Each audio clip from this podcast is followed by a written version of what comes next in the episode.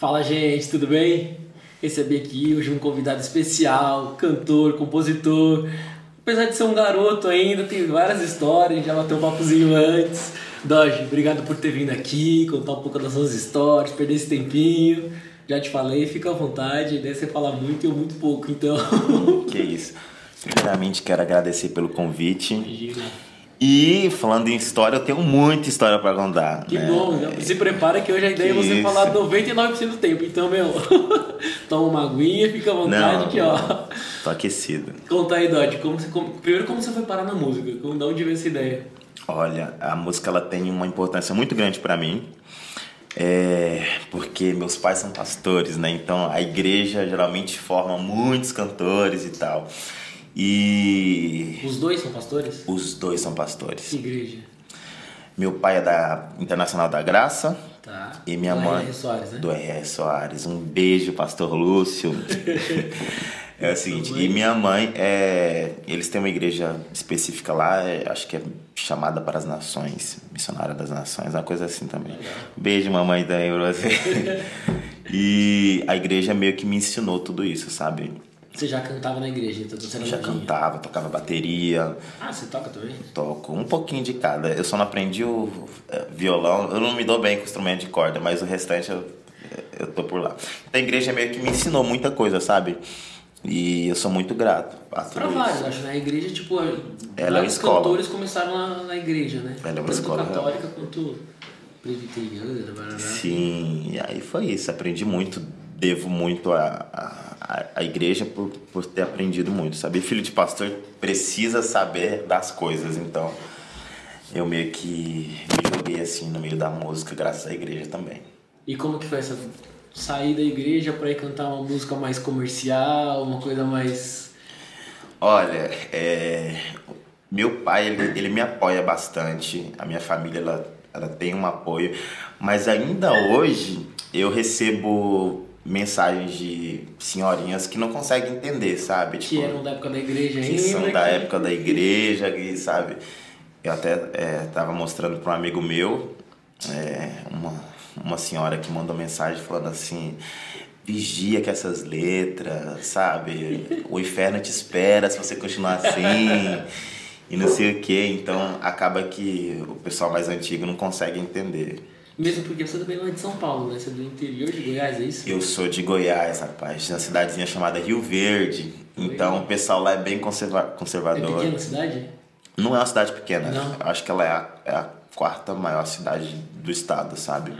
Ah. Se eu não me engano, ela. É porque é bem difícil falar sobre a cidade ser pequena ou não. São Paulo é um parâmetro muito grande. É. né? Mas eu acho que é- são 250, 300 mil habitantes. É muita É gente. bastante. Já é uma cidadezinha aqui. É bastante gente. Rio Verde, minha cidade. E daí como que foi? Como que você, tipo, tomou frente? Como você foi? Vou, viver de música? Como você veio parar em São Paulo? Como que foi essa loucura aí? Olha, é, para falar a verdade, no início, início, início, não era esse o meu foco. Eu queria, eu queria é, fazer direito e para área jurídica, sabe? Então, é, eu trabalhei uma época no como auxiliar jurídico mesmo, sabe, naquele projeto do jovem trabalhador e tal. É o Jovem Aprendiz? É, é, na época era jovem trabalhador. Depois eu acho que eles mudaram o nome, sabe? Tá. E então na minha cabeça era esse o projeto. Eu vou, vou trabalhar, vou pegar experiência, vou é, prestar o Enem, vou passar em direito e vou fazer direito. É, isso é o que eu quero fazer. Eu- a música ela já tinha uma influência grande, porque minha irmã canta muito bem, A sua mãe é cantora também, né? cantora gospel, Merielle. É, o meu pai também canta bem, então tipo, acabou que ah, todo mundo já canta, não é isso que eu quero, sabe? E aí fui trabalhar no fórum e queria fazer direito, era esse meu foco. Você tinha quantos anos mais ou menos nessa época? Ah, Era menor, é, eu tra- 16, é 16 para 17. E eu trabalhei bastante tempo lá, né? Chegou uma época que eu precisei é, da tal da reservista para eles para eles renovarem o contrato. E aí minha vida deu uma reviravolta e caí na música, que foi o que aconteceu. Aí da reservista você foi pro exército, não é isso? Da reservista eu fui pro exército, menino. Lá em Goiás mesmo. Lá em Goiás. Lá em Goiás. E. E serviu durante um bom tempo o exército, né? Servi, rapaz, servi três anos assim, vinculado ao exército eu fiquei, sabe? E ainda sou vinculado por amigos que eu tenho e por pessoas que, de certa forma, foram importantes para mim, sabe? É, saí do. Quer saber a história? Eu quero, por favor. Eu saí, eu, o juiz na época que eu trabalhava, ele falou assim: olha, a gente quer renovar o contrato com você, você é um cara legal, um cara gente boa, é, mas você precisa da sua reservista. Sem ela a gente não consegue. E eu, ah, mas eu não quero, que eu tenho medo deles me pegar, não sei o quê. E você já tinha 18. Já tinha 18. Tá. Faltei, não sei o quê, faltei um ano. Você não foi na época que Não foi quando era pra ir. Tá. Falei, no outro ano eu tinha, tive que ir, senão não, não ia conseguir emprego nenhum. que... Uhum. Aí eu fui. Né? E foi chamado. Não, deixa eu te contar a história. Cheguei lá, fui dispensado de tudo. De primeira, fui dispensado na, na, na avaliação médica e tal. Na última entrevista, o sargento estava fazendo as avaliações. Ele falou: Nossa, mas você é um rapaz tão bonito, forte, por que, que você não quer servir? Aí eu falei assim: Eu não quero servir porque isso não é pra mim. Eu quero fazer direito, eu sou do de direitos humanos, eu sou da bancada tal, sou da bancada dos jovens, não sei o que, o olho dele desse tamanho. Aí ele ficou muito nervoso, ele falou assim: Eu não acredito. É, petista, lulista, cubista, você vai pra Cuba agora e, e ele já me jogou no chão, já me rasteja soldado. Eu já comecei a rastejar ele, você some da minha frente. Gente da sua laia não serve pra ser do exército brasileiro. Aí eu falei, agora eu quero servir. Agora eu faço questão de servir. O que, que eu fiz? Eu falei com alguns amigos que são da. Falei com o pessoal do, do direito, falei até que esse juiz, que era meu amigo também, meu chefe, falei: olha, eu preciso voltar, é uma questão de honra. Eles não deixaram eu servir, tem uma questão política envolvida, eu preciso voltar. Ele, mas pra que, Dodge, que você quer voltar? Eu falei: não, eu faço questão, me ajuda a voltar. E foi bafafá de lá, bafafá de cá, recebi uma, uma, uma comunicação que se eu quisesse voltar, eu poderia voltar. Aí eu voltei. No que eu voltei, eu voltei com todo mundo me odiando. Meu apelido na época era Direitos Humanos, pra você ter noção. né? Ai, não sei o que, e todo mundo me zoava bastante quando eu voltei. No ano, eles têm um, é, algumas provas, que, que é período básico, que é meio que um treinamento. E nesse treinamento do ano, ele escolhe quatro militares como os melhores militares do ano. Eu fui escolhido como o melhor militar ficou do ano. quatro? Fiquei entre Olha. os melhores do ano No primeiro ano que você no tava. primeiro ano. Então, é, foi uma ironia do destino, né? Tipo, o cara que não queria servir, que lutou para entrar novamente, é, foi o melhor militar do ano. E na época que você tava lá na- servindo, você continuava cantando em paralelo ou não? Você tava meio que abandonando a música? Não, a, a música, ela, ela sempre teve presente na minha vida, Tá. sabe? E, e sempre vai, vai estar, sabe? Eu lembro de dizer para minha avó que a minha esperança para a vida é que a música um dia ela vai me salvar e ela ela tem me salvado diariamente assim, sabe? Mas quando eu entrei pro exército, que eu vi tudo aquilo, eu falei, ai, vou ficar, não é tão ruim como eu esperava, sabe? Eu fui, sou melhor aqui, não sei o que, vou ficar. E fiquei, sabe? E foi o resultado de tudo isso, sabe? E você falou da sua avó, você tem uma relação bem próxima dela, né? Porque ela também te ajudou a criar, não teve uma história assim? Tenho. A minha avó, ela é a pessoa mais importante da minha vida, assim. Legal. Ela Que é de Goiás também. que é de Goiás, Dona Maria Marta. O Doge vem dela, né? O meu nome Doge vem dela. Por que ela tinha nome de Dodge ou tem alguma coisa? Tá no nome dela, né? Maria. É, é Maria Marta Ferreira Doge. Ah, tá. E, e ela, a nossa família era muito pequena, porque minha avó ela tem uma história muito difícil, sabe? Ela foi adotada, é uma história assim. Vamos convidar ela aqui um dia. Boa, vai ver. dona Dodge, esperamos você aqui. É, vem cá. E ela, ela tem uma história muito difícil e ela, mesmo com as dificuldades, ela fez de tudo para criar a gente bem, sabe? E tudo que eu faço hoje em dia é por ela, é pra ela. Legal. Inclusive a minha música Navegar, ela veio para contar sobre essa relação minha com a minha avó, sabe? É, Que eu agradeço tudo, tudo a ela e eu estou aqui por ela. E você que escreveu essa música Navegar? Eu que escrevi. A gente não vai entrar nela agora, mas então vamos entrar aqui. Que, como que, que, que fala a música assim? Quando fala pra gente um Ó. pouquinho aqui. Vou cantar um trechinho para você. Por favor. Muitas portas se fecharam e eu nem pude ver, mas isso não impede minha vontade de vencer. Essa é minha correria. Um salve pra minha família. Eu nunca estive só. Agradeço a minha avó, que mesmo de longe sempre olhou pra mim, sempre orou por mim. Joelhos no chão, eu nunca mereci. É pra minha avó. Bonitinho. E aí foi isso, sabe? Navegar é uma música dela. E ela te apoia. Ela me apoia muito. E mesmo na época que você estava no exército, ela falava, não, vai Ela, lá, meu filho. ela não. sempre me apoiou, minha avó sempre me apoiou. Bonitinho. Ela, a gente tem várias divergências assim sobre ideias, Uhum. sabe? Ela- eu não acho que isso seja, eu, eu não consigo entender muito bem isso, mas eu quero que você me ensine. E para uma, uma senhora, Ela tem quantos anos? eu falo que minha avó é senhora, mas assim, Mas eu vou falar que ela tem a minha idade, mamãe. minha, a minha avó, se eu não me engano, ela tá com 52 anos. Ah, ela é super nova. Você tá Entendeu? maluco?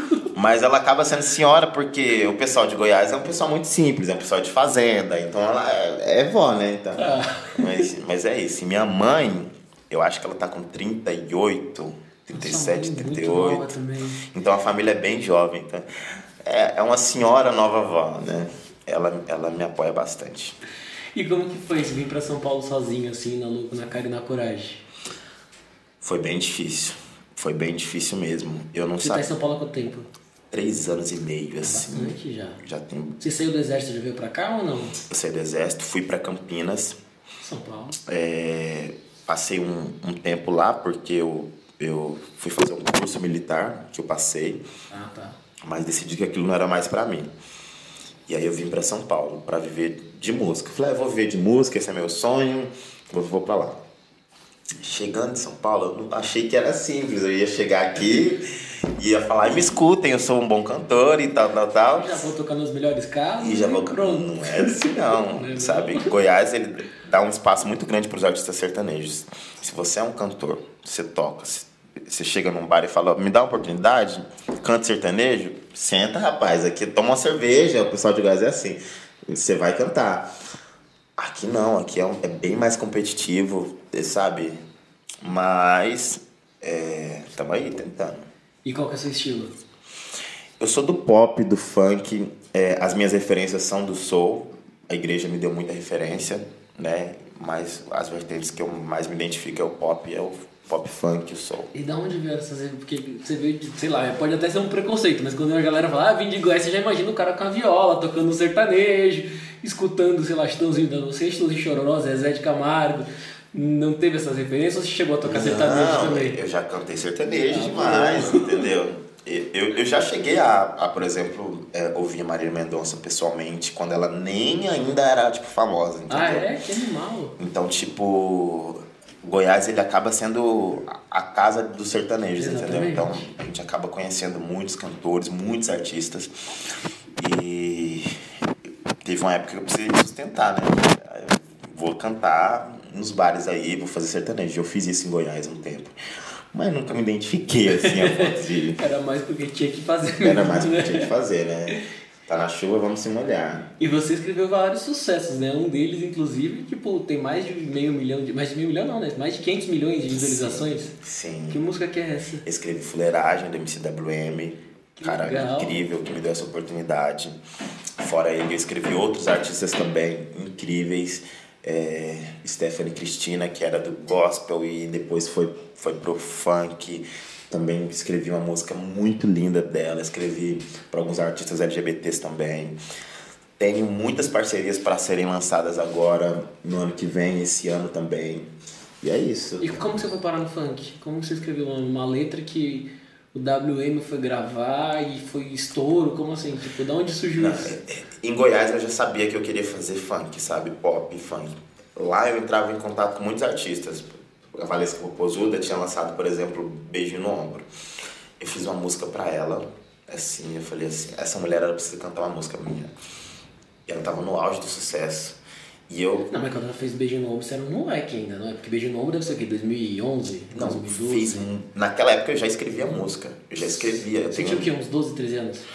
Eu tinha uns 15, 16. Mas já tinha uns 15. Porque você tem 24. É verdade, faz uns 10 é, tá bom. Você tá melhor de matemática que eu. e aí, e daí, mas eu sou de. Eu sou de humanas, não sei nada. E aí eu, eu mandava e-mail pros artistas, mas ninguém me respondia. E eu falava assim, gente, alguma coisa eu preciso fazer, sabe? E quando eu cheguei em São Paulo, eu comecei a fazer, a lutar de uma forma totalmente diferente. Comecei a bater na porta dos estúdios, assim, sabe? E tem muita gente que me ajudou. Eu trabalhei com Cuca, que foi o cara que lançou aquele que é, lançou Latino, lançou, fez, foi o primeiro é, DJ a fazer um remix para Shakira. A gente trabalhou junto. Eu trabalhei com, com o Negro Rico, que é muito meu amigo, que foi o cara que, que produziu Sabotagem, que, que lançou Negra Lee, que, que trabalhou com, com, com essa galera do rap. Então ele me ensinou muita coisa, me abriu muitas portas, me apresentou muita gente eu trabalhei com muita gente importante, assim, no meio da música, sabe? Legal. E tudo metendo as caras, não foi tipo... Tudo metendo as caras. O, o DJ Negro Rico, ele é uma referência no, no rap para muita gente, sabe? Ele, inclusive, ele é extremamente respeitado pela galera do rap.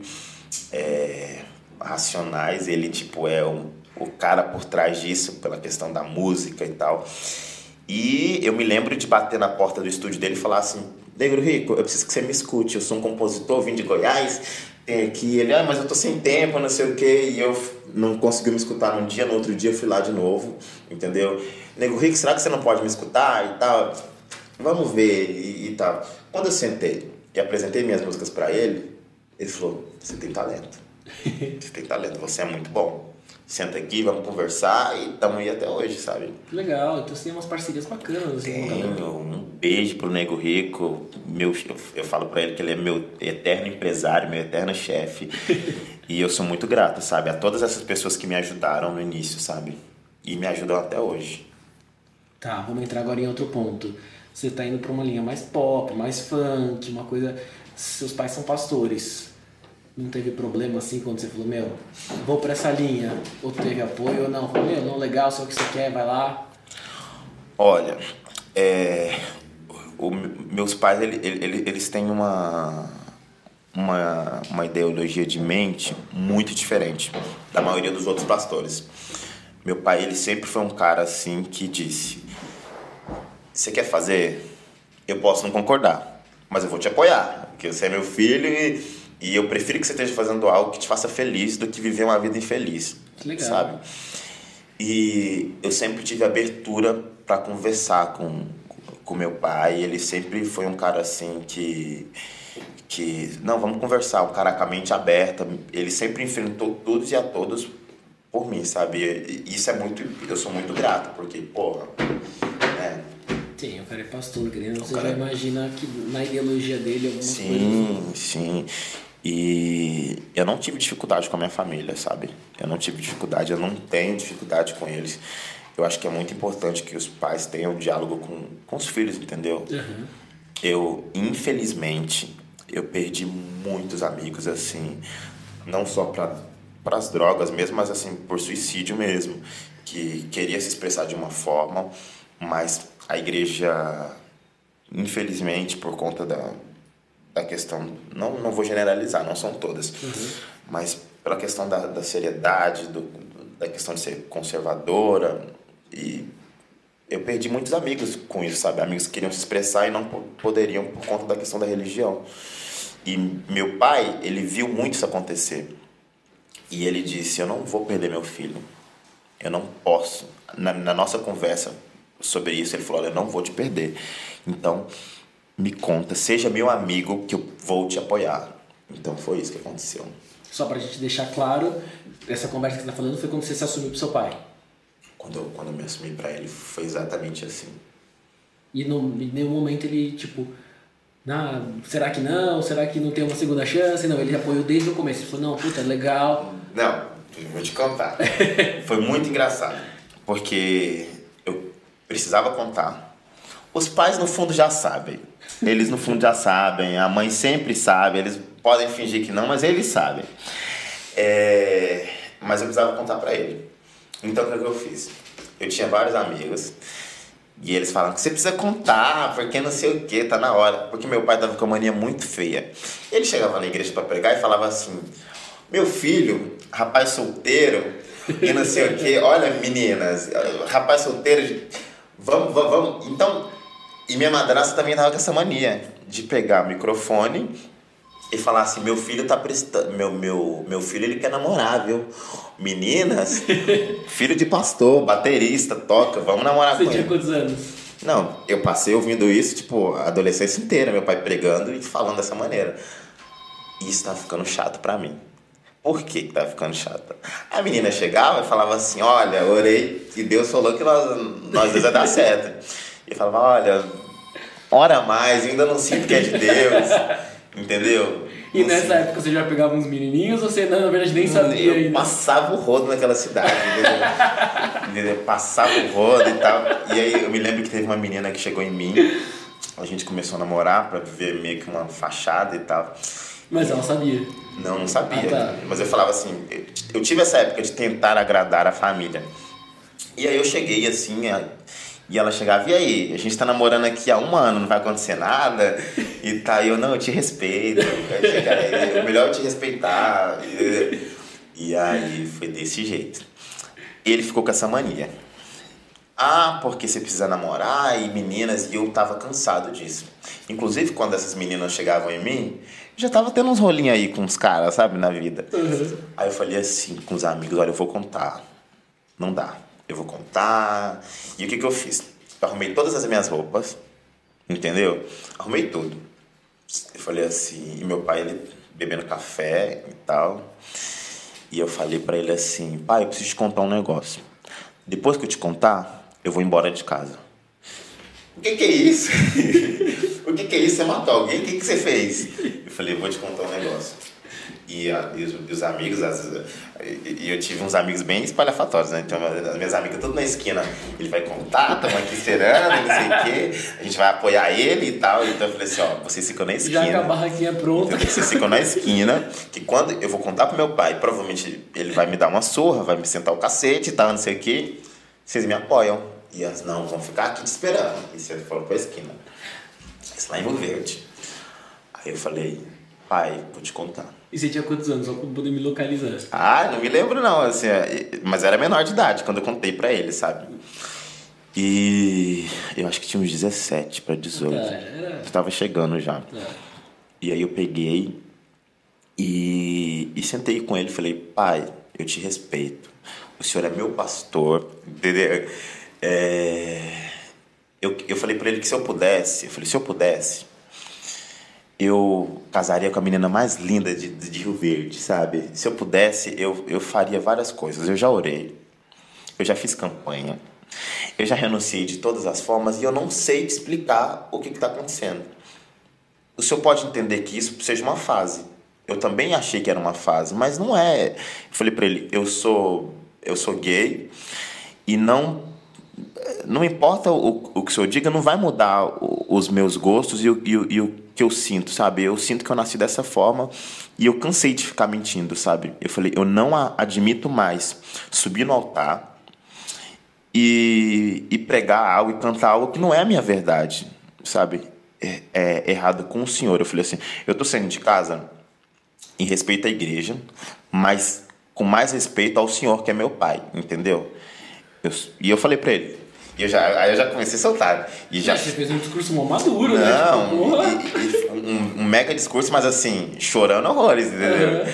E eu falei pra ele assim: não importa, o senhor pode me bater, o senhor pode me esmurrar, você pode fazer o que o senhor quiser. Isso não vai mudar o fato de que eu sou assim, eu me amo assim e eu não vou mudar. É isso. Eu tava tomando café. Pegou café e levantou e foi pro, pro banheiro. E eu nunca vi meu pai chorar, sabe, na vida. Meu pai, ele é um cara muito sério. Nunca vi ele chorar. Eu acho que naquele dia ele chorou. Ele ficou por muito tempo no banheiro. E depois ele saiu. E eu falei assim, meu Deus. Eu sentado assim, sabe? Velho. Falei assim, ele vai sair, ele vai acabar comigo. Que meu pai, meu pai ele lutou bastante em Goiânia, ele é um cara que sabe lutar e tal. Depois eu conto as novidades aí. E aí, eu falei, ele vai acabar comigo. E aí ele saiu. Sentou no sofá. Senta aqui, vamos conversar. E eu já sentado, com as minhas malas e tal, quietinho. Aí ele falou assim, olha, escuta o seguinte. É... Pensando bem, você pode ser aquela Pablo Vittar, né? você pode ser aquela Pablo Vittar. Você pode ser aquela Roberta Close, eu colho desse tamanho. Você pode ser aquela Roberta Close, você pode ser a Vera Verão. Mas antes de você ser qualquer coisa, você é meu filho. Legal. E eu te amo do jeito que você quiser ser. Entendeu? Aí ele repetiu esse discurso. Eu não vou perder você para eu não vou perder você por ser um pastor negligente. Eu vou te aceitar, eu vou te apoiar. Você tá entendendo? Eu posso não concordar com algumas coisas, com algumas convicções, mas eu vou te respeitar. Só peço que você não beije um barbudo na minha frente, porque isso pode ser demais para mim, entendeu? Mas eu vou te respeitar. E aí, meu, quando eu falei que era gay, meu pai já imaginou o quê? Vai se montar, vai botar uma peruca, vai sair na rua, entendeu? Se você quiser comprar, usar um salto, uns negócios, é não usa da sua mãe, da sua madrasta, não. Deixa que eu compro pra você. Eu, não, pai, não é isso não. Entendeu? Aí assim, e outra coisa, eu não sei como falar com você, eu não sei como te tratar, mas eu quero que você me ensine. Eu quero te respeitar dentro dessa casa. E você não vai embora. Pega suas malas e guarda no quarto. Aí eu fiquei tipo, caramba, ele me derrubou. Ele, tipo, e as amigas tudo na esquina. E as meninas tudo na esquina, entendeu? Quando eu saí lá, falei, gente, não foi dessa vez. É.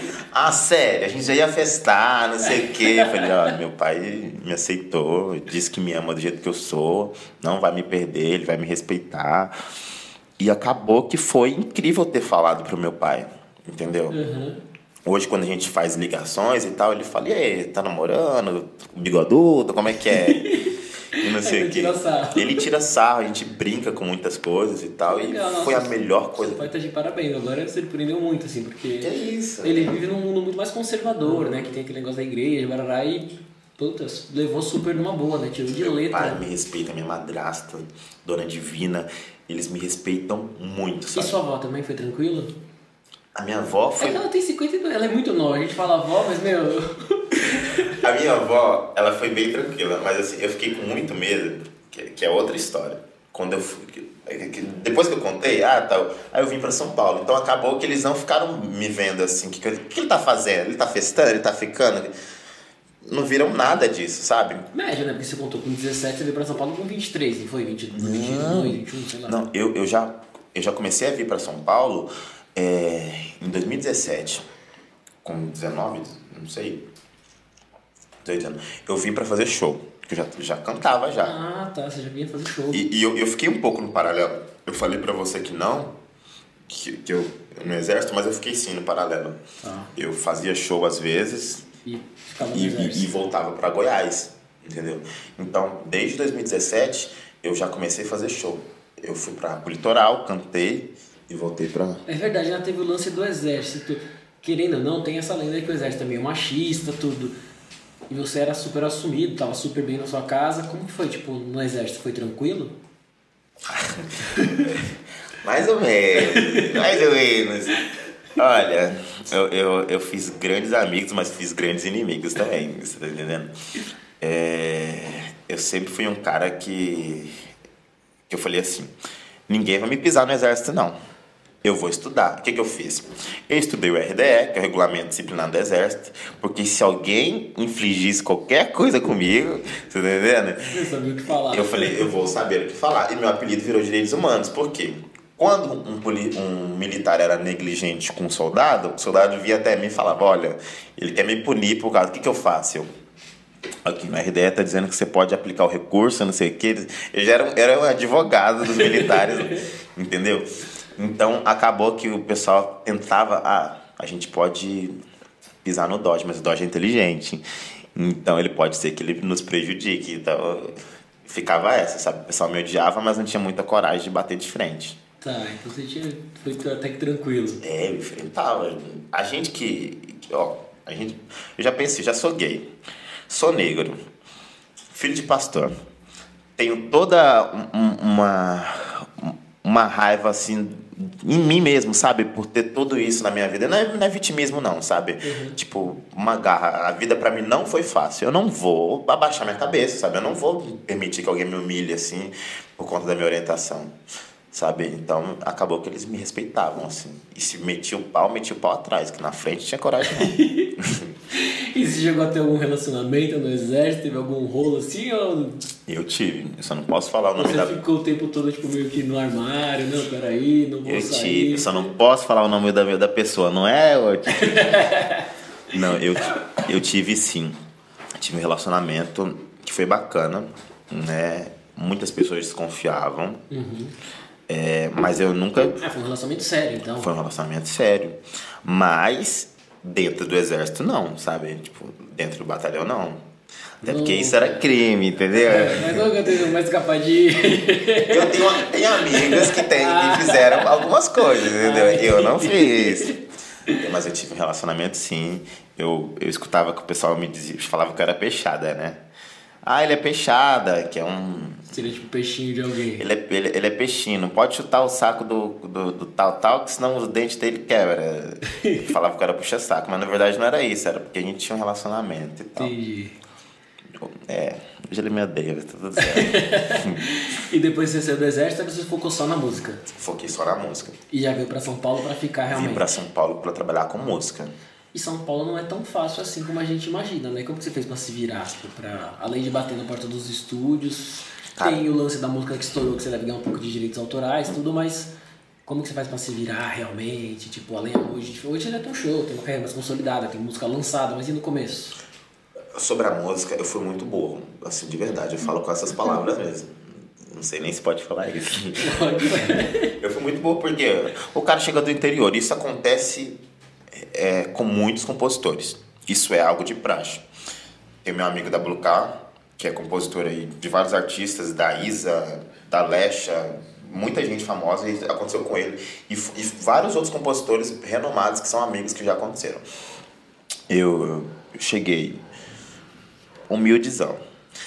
O cara não sabe muito, muito da vida. A pessoa fala, vou te dar 30 mil, 40 mil reais, faz uma música pra mim. Foi o que aconteceu comigo. Eu fiz a música, eu é, passei a música pra ele, assinei, voto, tem foto, tem um vídeo, não sei o quê. E não sabia sobre essas, essas questões de direitos autorais. Então acabou que eu, eu não recebi o dinheiro que eu merecia receber. Você tá entendendo? É, mas também é uma, é uma aposta também do cara que tá pagando. 30, 40 mil pode ser que a música não estoure, né? Sim, eu, eu- tipo, de todas as músicas que eu já escrevi, eu jamais imaginei que essa música iria estourar. É, né? Hoje, sabendo já que ela é o sucesso que é, hoje realmente ela cola no ouvido. Não, ela, é eu vou em festas e a música toca até hoje, você tá entendendo? Não, toca muito, não é que ela toca, assim, tipo, toca. Então, tipo, eu sou muito grato, assim, porque pelo menos eu sou conhecido como compositor hoje em dia. Tipo, a galera, os outros compositores me respeitam. Olha, o Dodge compõe muito bem, né? Mas não foi fácil, porque um cara que nunca viu dinheiro, muito dinheiro, pra mim 30 mil é dinheiro, né? Porra, é um carro. O que, que eu fiz? Gastei. eu gastei, gente, eu gastei. Aí o que aconteceu? O dinheiro acabou. Tava em São Paulo, eu falei assim, eu preciso fazer alguma coisa da minha vida. Né? Fui morar em Osasco. Bem difícil, a vida era muito difícil.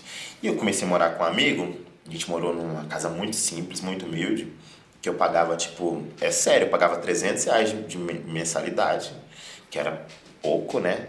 E não conseguia pagar. A vida era muito difícil pra mim. E eu, eu ia pro sinal cantar, ia pro metrô, eu tentava me virar de alguma forma, mas não. Que até um clipe que você tem que mais ou menos mostra essa realidade, né? Sim, o clipe, de, o clipe de navegar fala sobre isso, sabe? Sobre a minha vivência na rua cantando. Mas eu não sabia, sabe? Eu não sabia comunicar.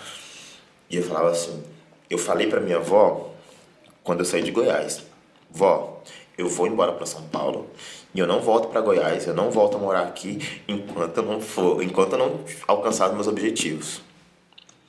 Então eu, eu coloquei isso na minha mente e eu não volto para Goiás enquanto eu não alcançar os meus objetivos no meio da música. E foi isso. Eu sofria para pagar 300 reais de aluguel, cantava, eu cheguei a fazer de tudo, vim de doce já. É mesmo porque quando você veio pra cá, logo começou a pandemia, né? Então, Começou a pandemia. Se músico grande já tava lascado, imagine que tava na Eu tarefa tava no começando, começo, é. entendeu? Então foi muito difícil, sabe? Viver de música em um tempo tão difícil, em tempo de pandemia. É... Mas estamos aí. Se viu? Estamos né? aí. Se virando, não desistindo. E hoje você faz show aonde? Hoje de que rola? Como é seu show? Cara, graças a Deus as coisas melhoraram bastante. Eu faço muitas publicidades, né? Você é modelo também, né? Também.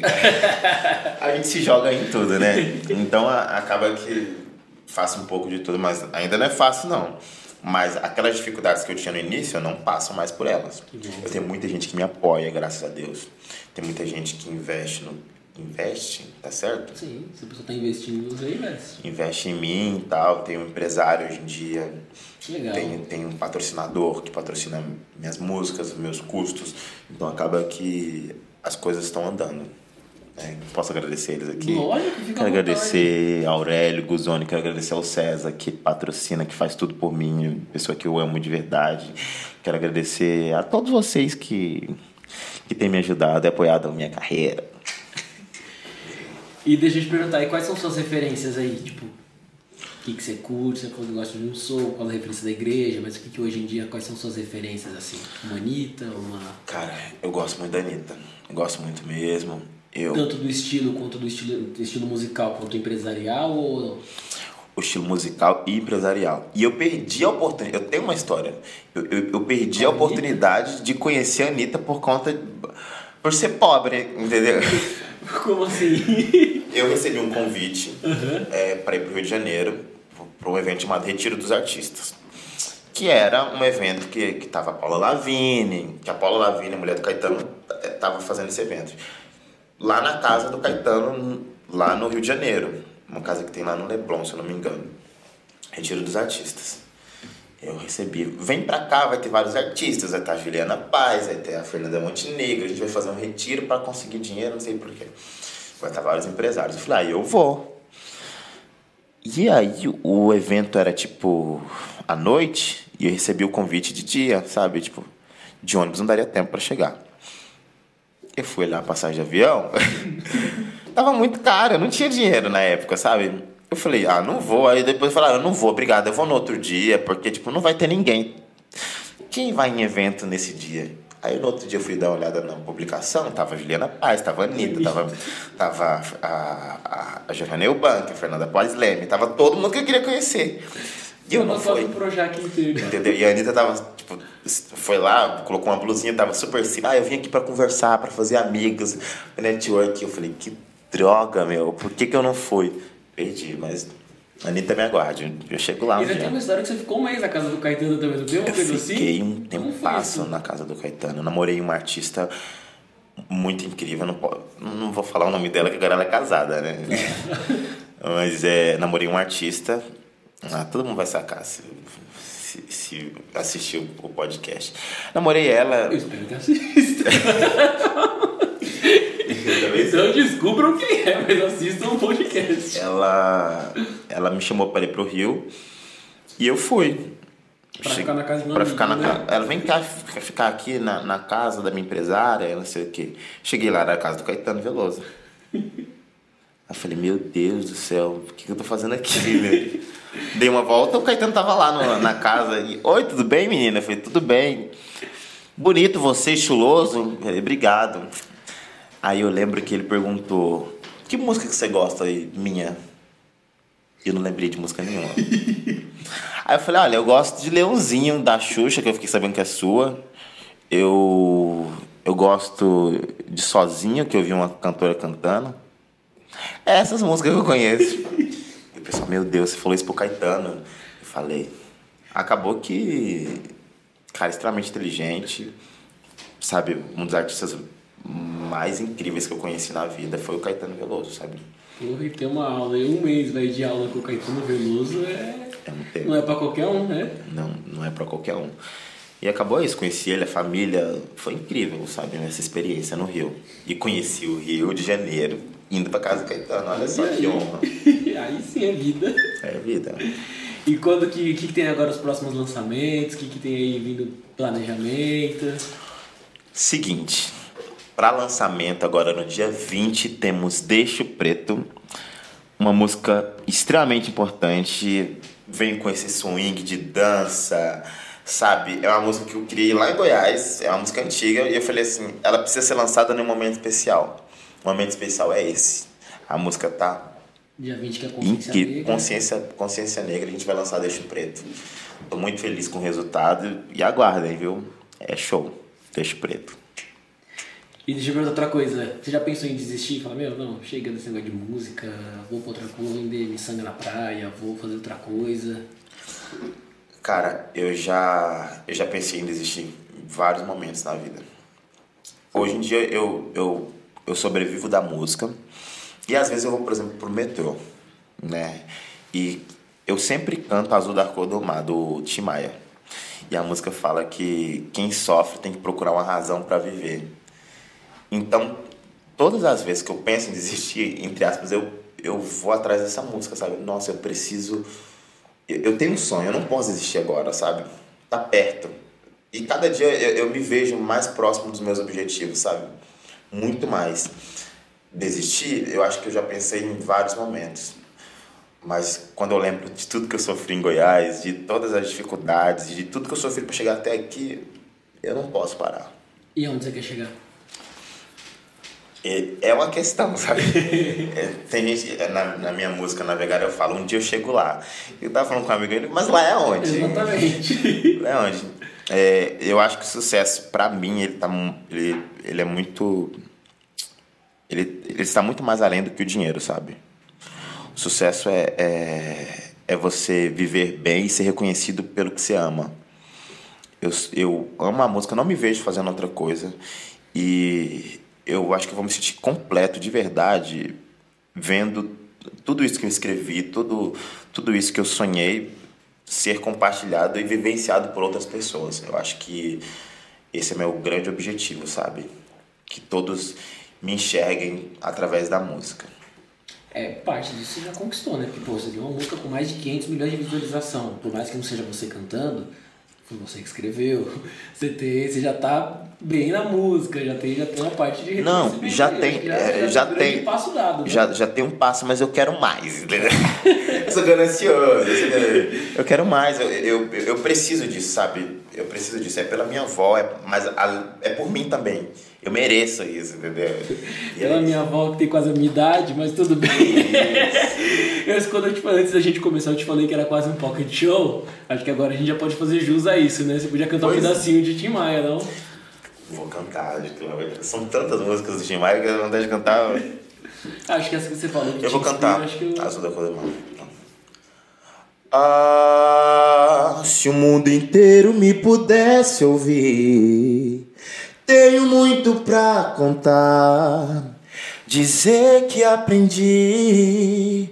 Oh, ah, na vida a gente tem que entender que um nasce pra sofrer. Enquanto outro ri Dararararararara Oh, dararararararara Oh